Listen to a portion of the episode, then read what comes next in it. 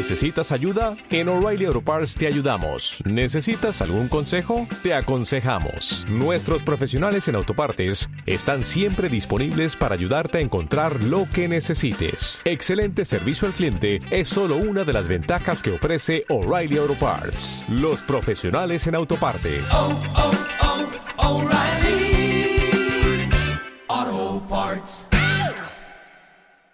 Buenos días, estimado oyente, o buenas tardes dependiendo de cuándo me estés escuchando. Estamos obsesionados con generar clientes en nuestro despacho.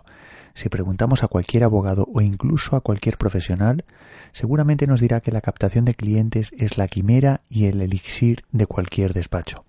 Probablemente si pensamos en definir nuestra estrategia comercial, casi seguramente eh, la captación es lo que se considere o lo que, lo que desde un despacho se puede considerar lo más importante. Sin embargo, nos olvidamos que fidelizar a los clientes que ya tenemos puede ser incluso más barato o más económico que realizar tareas de captación. Probablemente el análisis del debate debería ser el siguiente. ¿Qué es mejor para ti? ¿Captar o fidelizar clientes? ¿Qué peso le deberías dar a cada caso?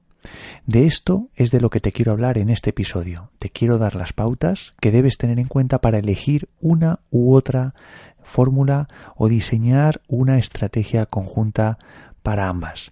Aquí la cuestión, como digo, sería eh, pensar qué es mejor captar clientes o fidelizar, cuál es la actividad más barata, cuáles son los criterios que deberíamos utilizar para elegir una u otra.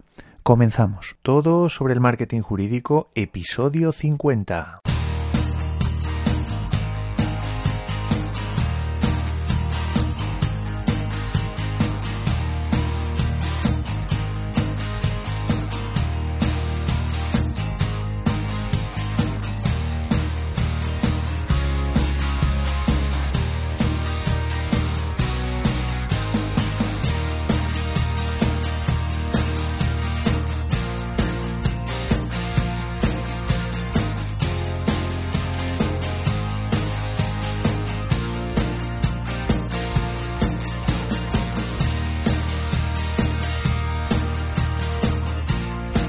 Buenos días a todos, esto es todo sobre el marketing jurídico. Como ya sabes, este es el primer podcast sobre marketing para abogados en español.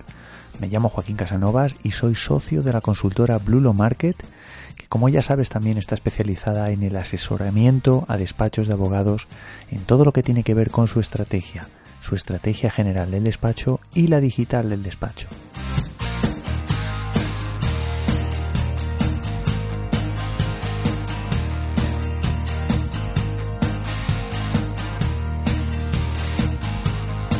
Te recuerdo que si necesitas ayuda puedes contactar conmigo a través de correo electrónico mandándome un mensaje a info@blulomarket.com.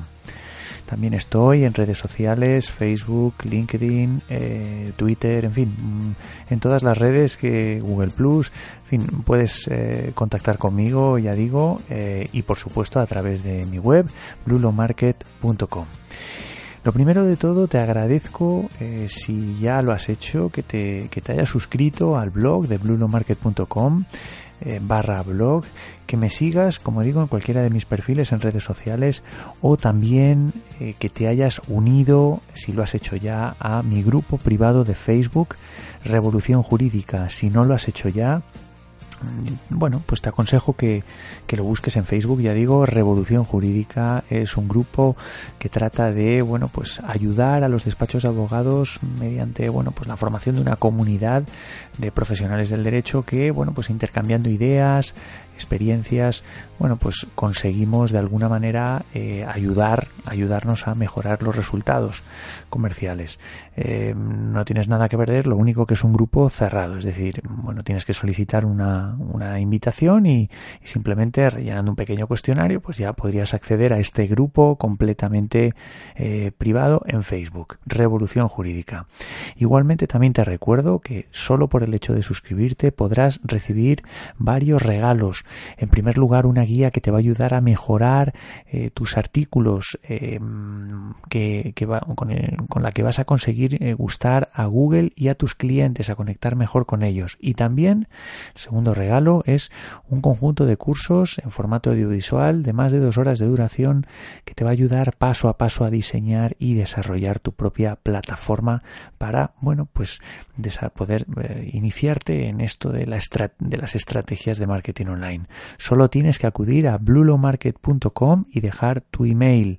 En blulomarket.com se te abrirán, bueno, pues varios pop-ups, pero también eh, si vas directamente a, a blulomarket.com barra guía, te saldrá directamente una página donde únicamente dejando tu correo electrónico ya en principio recibirás ya todos estos regalos.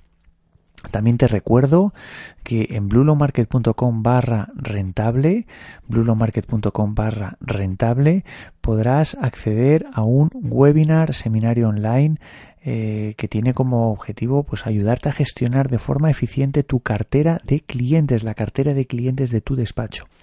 ¿Qué es lo que vas a conseguir si asistes a este seminario online totalmente gratuito?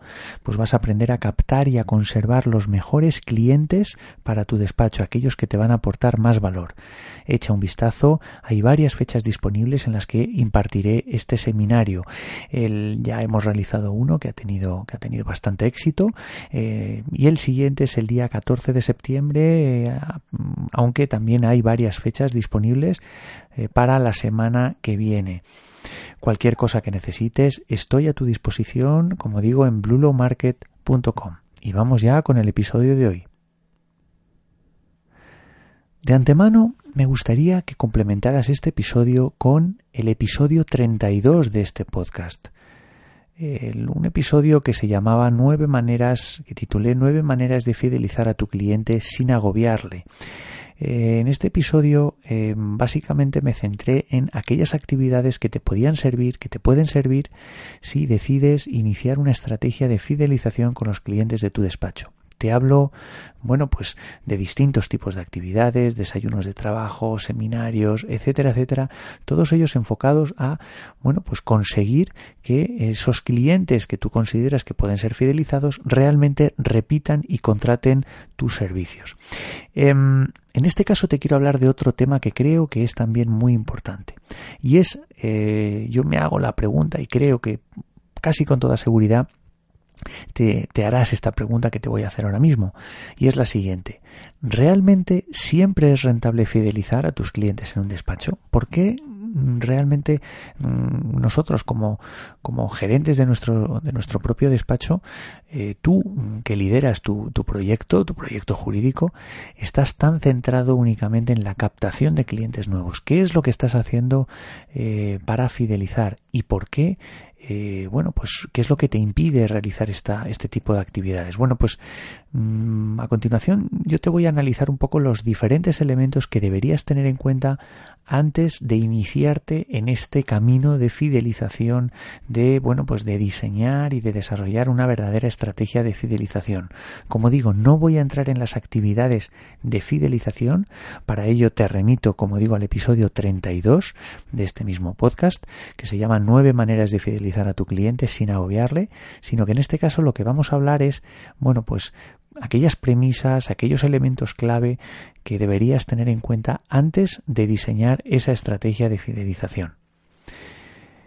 Em, el primero de los elementos clave que, creo que deberías tener en cuenta o la primera de las acciones que deberías realizar un poco para reflexionar sobre la, pertinencia o no de, de, fidelizar, de iniciar esta estrategia de fidelización es analizar muy bien los clientes que tienes en tu, despacho. ¿Qué quiero decir con esto? ¿Qué quiero decir para qué tienes que analizar en este sentido? Pues básicamente lo que deberías eh, tener en cuenta es, bueno, pues cómo están funcionando tus clientes.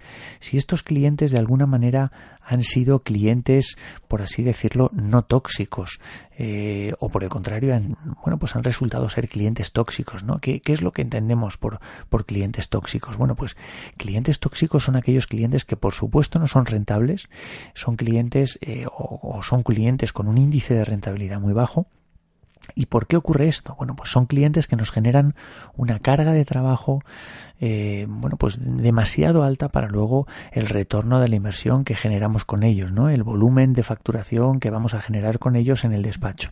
Son los típicos clientes con los que tenemos multitud de reuniones, son los típicos clientes que nos hacen de alguna manera perder mucho tiempo en, temas administrativos, etcétera, etcétera, ¿no? Y luego, teniendo en cuenta que luego la aportación de valor de esos clientes, eh, bueno, pues realmente es baja. Entonces, bueno, pues es importante realizar un verdadero análisis de, bueno, cuando, cuando pensamos en fidelizar, cuando pensamos en, en, en invertir en, en, esa estrategia de fidelización que podamos poner en marcha en el despacho, bueno, pues realmente analizar nuestra cartera de clientes, porque es muy posible que, bueno, pues en función de cómo tengamos estructurada esa cartera de clientes, no merezca la pena, no nos merezca la pena meternos en estos jardines, por así decirlo, ¿no? Entonces, yo creo que es importante analizar muy bien tu cartera de clientes y sobre todo cómo han estado funcionando. Este análisis, evidentemente, puede ser, estamos en un nivel cualitativo, pero bueno, pues yo creo que podría ser, podría ser interesante, ¿no? Esa, esa reflexión. En segundo lugar, es importante analizar o que analices la cuenta de resultados de tu departamento comercial. ¿Qué es lo que quiero decir con esto? Bueno, pues en principio deberías analizar la cuenta de resultados, la cuenta de resultados de las actividades comerciales que estás utilizando para captar y para fidelizar. Como digo, en el episodio 32 ya te avanzo diferentes actividades que te pueden servir para fidelizar a tus clientes en tu, despacho de abogados, ¿no? Pero es importante que realices un análisis de lo realmente lo que te cuesta esa actividad y lo que estás generando con ella por un lado, en el plano de la captación, es decir, mm, analizar, eh, bueno, pues todas las actividades que yo tengo que realizar para, para captar a un cliente y el, el, bueno, pues por así decirlo, eh, el coste que tienen, el, bueno, pues el coste real que, que, se pudieran imputar en cada una de esas actividades y luego por otro lado, bueno, pues la, la generación de valor de ese cliente, eh, bueno, pues realmente desde el punto de vista cuantitativo, qué es lo que supone.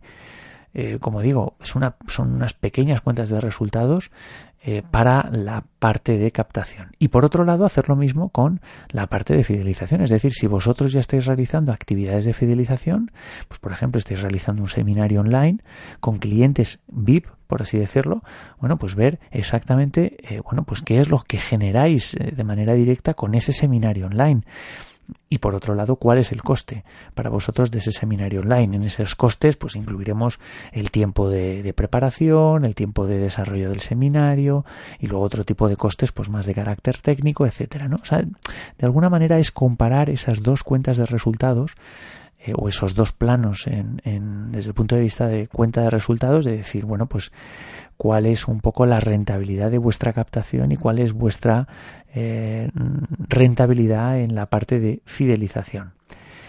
Em, supongo que intuís por dónde voy. Es decir, una vez analizado y comparado esos dos, esas dos cuentas de resultados en esas dos eh, tipos de acciones, bueno, pues podríamos ver exactamente, eh, bueno, pues qué es lo que genera una faceta o una estrategia y qué es lo que genera la otra estrategia, ¿no? Em, en tercer lugar, es importante también que analicéis las necesidades de vuestros clientes y que lo cotejéis con vuestros servicios. ¿Qué, ¿A qué me estoy refiriendo con, esto?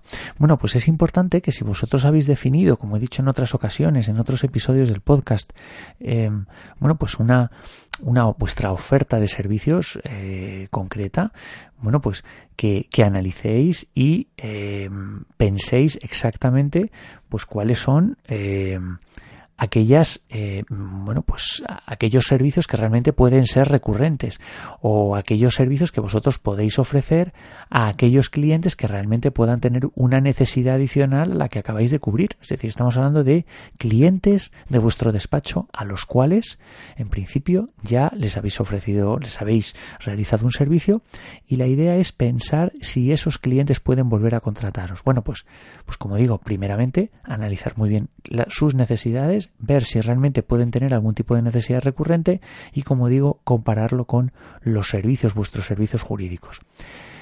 Es posible venderles alguno más de tus servicios, por ejemplo, si te quieres dirigir a empresas porque te dedicas al, derecho fiscal, por ejemplo, quizá o puede ser más fácil construir un servicio eh, de iguala por ejemplo, que es un servicio recurrente, que, por ejemplo, si te estás especializando en, derecho penal o si estás especializado en derecho penal. No digo que no se puedan eh, vender, por así decirlo, servicios jurídicos eh, recurrentes en, en, temas de derecho penal. Por supuesto que sí, ¿no? Pero bueno, quizá a lo mejor a priori sería un poquito más complejo y habría que analizar muy bien, pues, qué tipo de servicios, qué, bueno, pues, qué tipo de apoyo, sobre qué temáticas, etcétera, eh, que realmente pudieran ser recurrentes, ¿no? Y atender realmente a unas necesidades reales. Por ejemplo, otro ejemplo muy claro, eh, a lo mejor si te dedicas a derecho inmobiliario, por ejemplo, podrías diseñar un servicio recurrente, puntual, que a lo mejor no se te había ocurrido hasta ahora, ¿no? O sea, es decir, hay multitud de, temáticas que permiten, bueno, pues el, construir o el diseñar eh, servicios, por así decirlo, recurrentes y cubrir, por otro lado, necesidades reales que pueden seguir teniendo vuestros clientes y que simplemente porque no lo ofrecéis, porque no lo promovéis, pues bueno, pues al final es una pérdida de, incurrís en una pérdida de, de, de, oportunidades, ¿no? Por así decirlo. Em, por tanto, analizar muy bien qué necesidades podría tener tu cliente que le haría volverte a contratar el ejemplo que ponía el derecho inmobiliario. Es decir, puede ocurrir que te dediques al derecho inmobiliario y que estés asesorando a una agencia inmobiliaria en temas de, alquiler. Bueno, pues podrías analizar, por ejemplo, eh, desde el punto de vista jurídico, cómo está siendo la relación del propietario de, una, de un piso normal que, que, acaba de ser alquilado, el propietario de una vivienda, con sus inquilinos y ofrecerle, por ejemplo, algún tipo de asesoramiento pues más continuado, ¿no? Más allá a lo mejor de, de la necesidad puntual de asesorar sobre el, sobre el contrato de alquiler, por el contrato de arrendamiento, por así decirlo, ¿no? Eh, bueno, pues pues bueno pues pueden surgir problemas en, esa relación de en ese contrato de, arrendamiento en la vida de ese contrato de arrendamiento y, y, bueno y se puede vender se puede vender un servicio un poquito más duradero en el tiempo a determinadas agencias inmobiliarias que lo pueden necesitar por supuesto, como digo, si te dedicas a otras materias, es decir, si eres un abogado que te dedicas a temáticas diferentes, tiendes a ser más generalista, pues evidentemente ahí lo tienes más sencillo, ¿no? Podrías vender otros servicios haciendo, utilizando mecánicas de cross-selling, eh, bueno, pues de otras especialidades eh, concretas, ¿no? Y en cuarto lugar, mm, yo te diría eh, que pensaras hasta qué punto realmente tu despacho, tú como abogado, como profesional, eres capaz de construir un vínculo con tus clientes, un vínculo eh, sólido. Eh, ¿Qué tipo de, a qué me refiero con esto del vínculo? Bueno, pues hay tres posibilidades en cuanto al en cuanto al vínculo o tres tipos de vínculos por así decirlo. En primer lugar, analizar muy bien si eh, si tú como abogado o tú como despacho eres competitivo en precio. Es decir, ese servicio que le vas a ofrecer, además, ese servicio adicional que le vas a ofrecer, es realmente atractivo en términos, en términos de, valor percibido versus el precio al que lo estás vendiendo. O por el contrario, es, es necesario realizar ajustes, por así decirlo. Es necesario ajustar el precio, pues porque la competencia eh, se está moviendo en unos precios más, más baratos, ¿no? Más bajos, por así decirlo. Bueno, pues analiza muy bien eh, si, bueno, pues si de alguna manera la variable precio en ese servicio adicional bueno, pues la tienes bien trabajada, ¿no? Entonces, bueno, pues ese, ese, ese, bueno, pues si eso lo tienes bien trabajado, por así decirlo, será, te será más fácil, eh, bueno, pues construir ese, ese tipo de vínculo con, con ese cliente que, por cierto, ya es cliente tuyo. En segundo lugar, dentro de estas tres posibilidades de vínculo, eh, analiza muy bien si existe una verdadera relación o conexión emocional con tus clientes. Es decir, aquellas personas que realmente están teniendo relación con tus, con tus clientes, bueno, si eres tú mismo, bueno, pues analiza cómo te llevas con ellos, si realmente, eh, bueno, pues destaca ese, ese vínculo emocional. Eh, bueno, pues tú puedes olfatear, a lo mejor, bueno, pues eres una persona pues que tampoco tienes, digamos, esa capacidad, digamos, pues para, para generar, por así decirlo, vínculos emocionales con, con, la gente que realmente pues no, no, no tienes por qué conectar, ¿no? Es decir, bueno, pues es, la diferencia entre los abogados muy comerciales o los abogados quizá pues, pues un poquito menos, menos eh, no, que no están tan familiarizados con, con, con ese tipo de, de, actividades o de enfoques, ¿no? Bueno, pues no pasa nada, haz, hazte un autoanálisis, por así decirlo, analiza también en el caso de que, de que tengas alguna persona que te esté ayudando desde el punto de vista comercial, cuál es la, el nivel de conexión emocional que tienes con tus clientes, porque en función de ese nivel, mm, en, función de esa conexión, pues vas a poder, realmente te va a resultar más fácil ofrecerle servicios eh, adicionales, ¿no? Y como digo, si eso no lo tienes trabajado, bueno, pues tenlo en cuenta y trabájalo. Es decir, pon medidas, adopta medidas, bien eh, intenta incorporar a tu equipo una persona que realmente te pueda facilitar el camino, o por otro lado, realiza actividades eh, desde la captación que de alguna manera te permita, por así decirlo, conectar mejor con, tus clientes, en fin, eh, bueno, pues adopta soluciones. ¿no?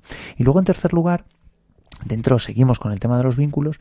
Bueno, pues aprovecha también la estructura que tengas en el despacho para realizar y ofrecer servicios adicionales que probablemente a tus clientes les venga bien. Es decir, por ejemplo, pues es posible que a lo mejor pues tú en tu despacho realices una inversión en un determinado tema de formación, una determinada, una determinada formación, una determinada temática eh, y que bueno pues que al final eso implique la posibilidad de ofrecer un asesoramiento puntual a tu cliente, ya que esa formación es complementaria, por así decirlo, a la necesidad que acabas de cumplir. ¿Esto qué, quiero decir con esto? Te voy a poner un ejemplo muy concreto. Tú puedes ser un despacho que se dirige, que se dedica a, la asesoría jurídico laboral sobre, bueno, pues en general, temas, temas generales de derecho del trabajo, ¿no? Pero en función un poco de la estructura que tú tengas en el despacho, eh, cuando digo estructura me refiero en sentido amplio, es decir, puedes hacerlo mediante terceros, puedes subcontratarlo, pero, pero es muy posible que que tú tengas la posibilidad de ofrecer el servicio de llevar, por ejemplo, eh, lo que es la parte administrativa de, de, derecho laboral, ¿no? Es decir, pues la llevanza de las nóminas de ese cliente en el supuesto de que sea una empresa. Por tanto, es importante que esto lo analices muy bien, que en función de la estructura que tengas analices muy bien otros tipos de servicio y sobre todo, ya digo, pensando en fidelizar clientes. ¿Por qué mm, alguno de vosotros podrá pensar, bueno, pero es que la mayoría de estas cosas se pueden trabajar ya directamente para la captación? Digo, y yo no digo que no. Eh, lo único que ocurre es que piensa que eh, cuando estás trabajando la fidelización hay un trabajo previo que ya has realizado, es decir, ese cliente ya te ha comprado, ya ha pasado por ese embudo proceso comercial, ese embudo de ventas, con lo cual tienes el trabajo allanado, ¿no? Entonces, bueno, pues quizá es más fácil ofrecer este tipo de servicios a clientes, por así decirlo, eh, VIP, por así decirlo, por, llamarlos de alguna manera, que a clientes nuevos, ¿no? Entonces, bueno, pues es importante que reflexiones sobre, sobre todo esto.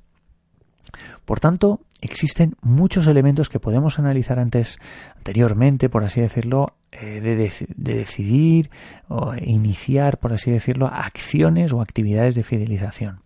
Y por hacer un poco de resumen, podemos hablar de cuatro claves. En primer lugar, analiza tus clientes, analiza exactamente qué es lo que está ocurriendo con tus clientes. En segundo lugar, analiza la cuenta de resultados de tu departamento comercial. Si lo formas tú solo, si tienes un pequeño equipo, con el objetivo de eh, analizar si te conviene más captar o fidelizar o ambas cosas, pero eh, con la ventaja de que si realizas este análisis financiero, este análisis numérico, pues probablemente atines muchísimo más en, en tu decisión. Y en tercer lugar, conoce las necesidades de tus clientes, las necesidades reales de tus clientes y cotéjalas con los servicios que realmente puedes ofrecer. Y finalmente, en cuarto lugar, analiza si eres capaz de construir eh, vínculos eh, con tus clientes, con tus clientes actuales. Yo creo que, bueno, pues yo siempre digo que, la fidelización es, como digo, bastante más barata que la captación, pero sí que es importante que analices, eh, bueno, que tengas en cuenta, yo creo que con estas cuatro claves estarás avanzando muchísimo en, esa reflexión que yo creo que es importante, que es, bueno, dónde, eh, por así decirlo, introducir más recursos, ¿no? Si en la captación, si en la fidelización, y si es en ambas, pues qué peso darles a cada uno. Y hasta aquí el episodio de hoy. Espero que este episodio te haya resultado interesante y que lo complementes con el episodio 32, como te decía. Si ha sido así, si te ha gustado, te invito a que dejes una valoración en iTunes o en iVoox. Igualmente te recuerdo que te puedes apuntar al seminario que tendremos el día 14 de septiembre y también durante la semana que viene. Toda la información la puedes encontrar en bluelowmarket.com barra rentable. Y nada más, nos veremos en próximos episodios. Hasta la próxima. Un fuerte abrazo. Adiós.